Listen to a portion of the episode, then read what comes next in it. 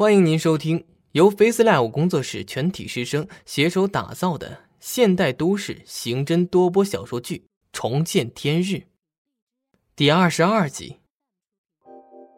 张亮的手离开房门，就听宾馆包房里传出脚步声。短短的两个半小时，聂远的眼皮已经睡肿了，看起来像肿眼睛的金鱼。张亮立马拉着聂远走出宾馆，把他丢进汽车副驾驶。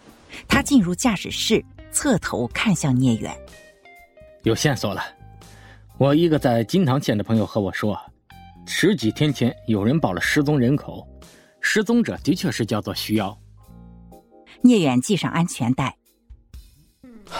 那太好了，你现在带我去哪儿？当然是去蓟县了。对了，前面不远处。有个地方有个特色小吃，先把中午饭解决了再说。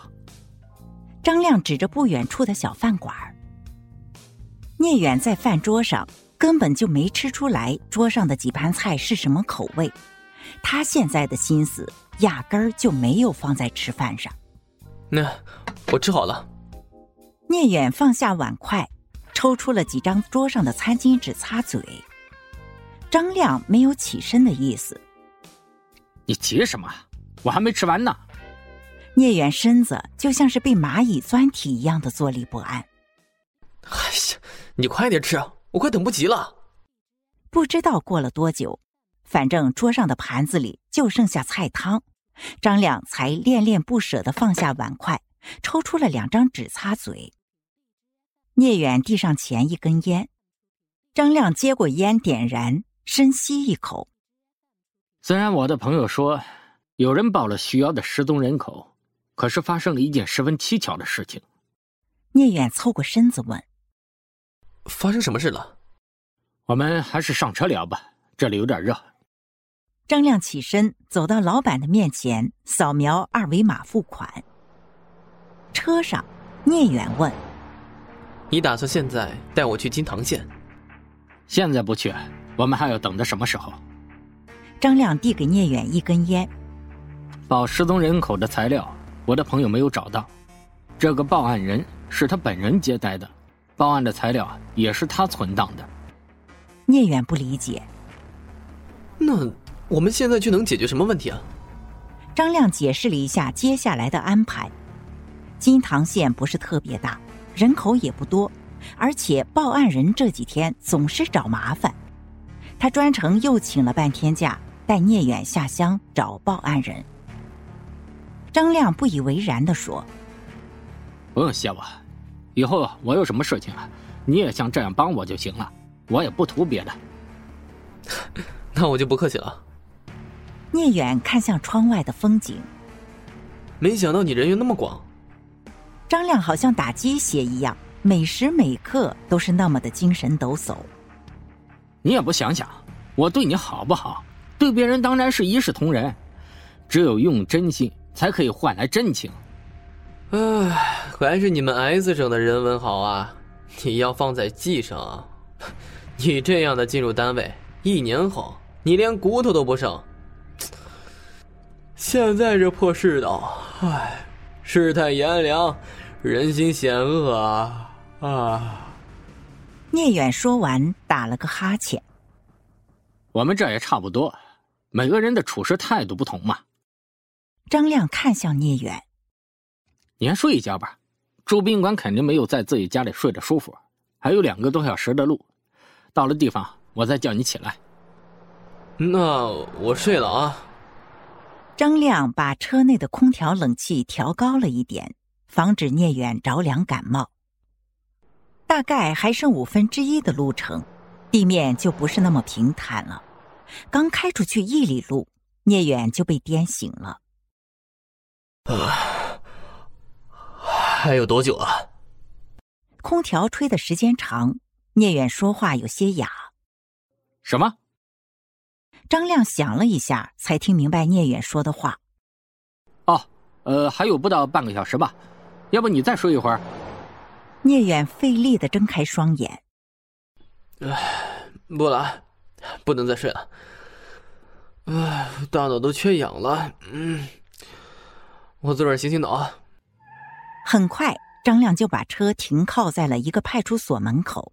他们两人下了车，他轻车熟路的带着聂远走进派出所。张亮走到一位办事民警面前，问：“刘敏在吗？”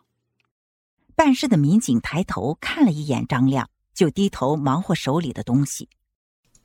刘敏出去有一阵儿了，很快就回来。你们先在这里坐一会儿。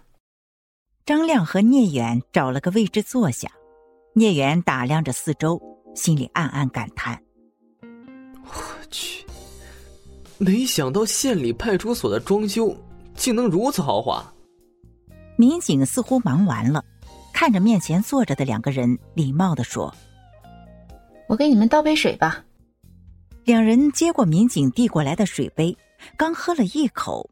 就有三个身穿制服的民警带着一位中年男人和一个身高一米六、二十岁左右的姑娘走了进来。中年男人一边走一边还不停的对着姑娘追问：“妮子，你真的不认得爸了吗？”看起来精神好像有点恍惚。姑娘有点怯怯的躲着他那双不自觉伸过来的手。徐叔，你先别着急。一会儿做个 DNA 测试就会有定论的，别吓着人家姑娘。最前面的民警还在劝说着那个中年男人，突然就发现了张亮。哟，张哥，走向前，伸手就和张亮握住了手。你什么时候到的？我还以为你不会来这么早呢。张亮热情的回话：“我也是刚来五分钟吧。”听你的同事说，你出勤就没给你打电话，在这等你呢。张亮指了指握手的民警，对聂远说：“他就是我说的基县派出所的朋友，他叫刘敏。”聂远与刘敏握手，张亮介绍聂远给刘敏认识。他是我在基省 X 市刑侦支队副队长聂远，中午咨询你的事情了，就是他拜托我的。你们来的正好。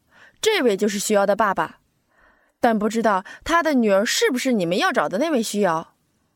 刘敏指了指那个中年男人，然后继续说：“现在这个情况有点复杂，我们到接待室细说吧。”随后，他领着聂远他们一行人进了接待室。刘敏首先分开中年男人和那位姑娘分别落座，然后。才指了指中年男人，开始讲述事情的经过。聂哥，徐瑶失踪之后，他隔三差五去汽车站等车，只要有从市区开进来的大巴，他就会上去一个一个的认人，希望车上有他的女儿。今天他强行拉着这位姑娘，非要说人家是他的女儿，不让人家走。姑娘害怕起来就报警，我才出勤的。其实，一见到这位姑娘的时候，聂远作为一名警察，早就敏锐的察觉到，这位姑娘的五官长相确实跟跳楼的少女徐瑶很像。只是徐瑶是个十五岁的小姑娘，而这位姑娘分明已经成年了。于是，聂远的第一反应就是想探个究竟。姑娘叫什么名字？出示一下你的身份证吧。姑娘委屈的说：“我不叫徐瑶，我叫顾梦瑶。”一边说着，一边从钱包里拿出身份证。身份证上显示的确确实实是顾梦瑶。精彩剧情到此落幕，感谢您的收听。本节目由 Face Live 工作室师生精心打造，Face Live 工作室声势最擅长，祝您声名千里扬。